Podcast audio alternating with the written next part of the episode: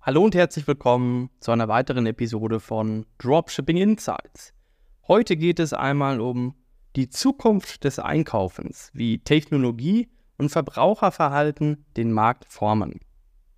Die Art und Weise, wie wir einkaufen, hat sich im Laufe der Jahre ständig verändert.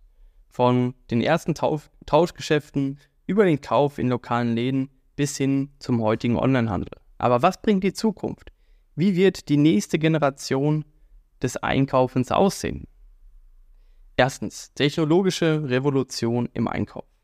Die immer realistischere Integration von Virtual und Augmented Reality lässt uns schon heute Produkte anprobieren und in 3D betrachten, ohne sie physisch zu berühren. Ja, wie zum Beispiel Sonnenbrillen, die man aufsetzen kann, aber auch teilweise komplette Outfits, also T-Shirt, Pullover, Jeans etc. Das funktioniert mittlerweile auch sehr, sehr, sehr, sehr gut.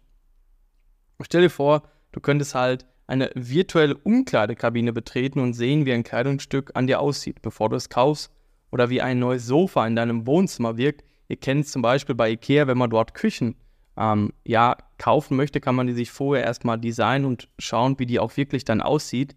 Das ist schon sehr, sehr, sehr, sehr cool. Und das wird immer, immer beliebter und auch immer besser.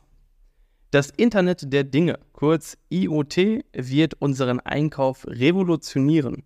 Dein Kühlschrank könnte in der Zukunft erkennen, dass die Milch alle ist und automatisch eine Bestellung aufgeben. Oder deine Kaffeemaschine bestellt neue Kapseln, sobald sie fast verbraucht sind. Das ist sehr, sehr interessant und finde ich extrem, extrem genial. Ist auch immer mehr ein Kommen. Äh, kennen, kennen vielleicht einige von euch. Und ähm, das wird es früher oder später auf jeden Fall geben. Ja, das ist zum Beispiel heutzutage auch schon bei einem Drucker. Wenn die Tinte alle ist, wird die automatisch bestellt. Also so weit sind wir heute schon und es ist ziemlich, ziemlich cool.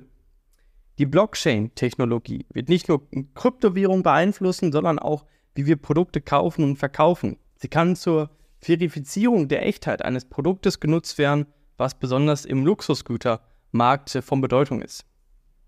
Zweitens Veränderungen im Konsumverhalten und ihre Auswirkungen. Ja, immer mehr Menschen legen Wert auf Nachhaltigkeit. Dieser Trend zeigt sich nicht nur in der Auswahl von Produkten, sondern auch in der Art und Weise, wie diese produziert und geliefert werden. Lokale Produkte, umweltfreundliche Verpackungen und ethische Produktionsmethoden gewinnen immer mehr an Bedeutung. Die Grenzen zwischen Online- und Offline-Shopping verschwimmen. Click und Collect ist nur der Anfang. Stell dir vor, du könntest ein Produkt online ansehen, es in einem lokalen Geschäft anprobieren und es dann nach Hause liefern lassen. Alles nahtlos und integriert. Personalisierung geht über die Anzeige von maßgeschneiderten Werbeanzeigen hinaus. Es geht darum, dem Kunden das zu bieten, was er wirklich will, bevor er überhaupt weiß, dass er es will. Mit fortschrittlicher Datenanalyse und künstlicher Intelligenz können Unternehmen Vorhersagen treffen und dem Kunden genau das anbieten, was er sucht. Und gerade das Thema Personalisierungen wird immer, immer interessanter und auch, ja, wertvoller. Denn, äh, wie ich es gerade gesagt habe, also bevor er überhaupt weiß, dass er es will, und das ist der Punkt, wenn wir unserem Kunden Produkte liefern, wovon er noch gar nichts weiß, die aber sieht und sofort sich denkt, hey, das brauche ich auch. Damit kann man natürlich extrem viel Umsatz scheffeln, beziehungsweise den ja den wahren Wert, den Kundenwert drastisch erhöhen, also den Customer Lifetime Value. Habe ich auch schon mehrmals erwähnt.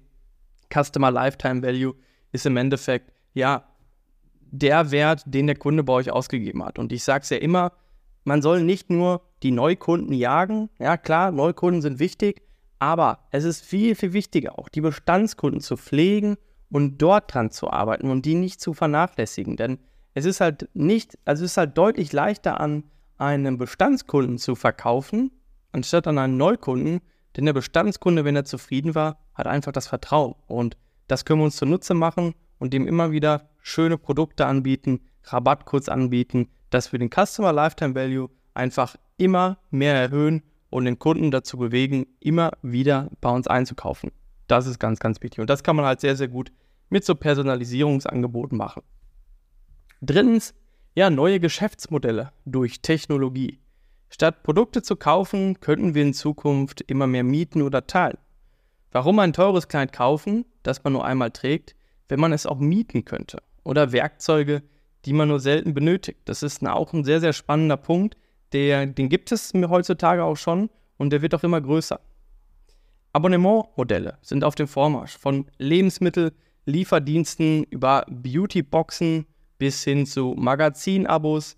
Die Subscription Economy wächst stetig und auch das kannst du mit bestimmten Produkten dir zunutze machen. Und zwar zum Beispiel auch Produkte, die man immer wieder braucht. Ja?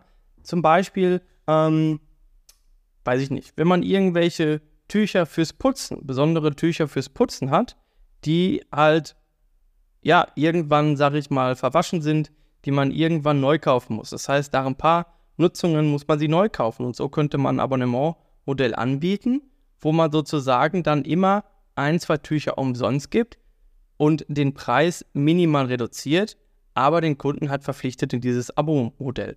Und das funktioniert auch sehr, sehr gut. Das kennt ihr auch zum Beispiel vielleicht schon von Amazon. Dort gibt es so Modelle auch bei manchen Produkten, dass sie dir die automatisch immer liefern.